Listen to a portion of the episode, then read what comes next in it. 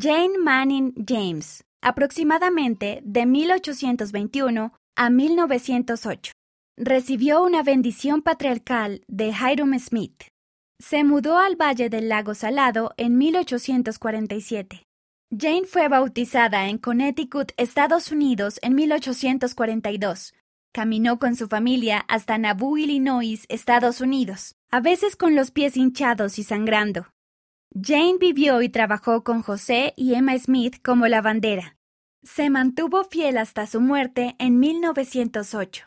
El presidente Joseph F. Smith habló en su funeral.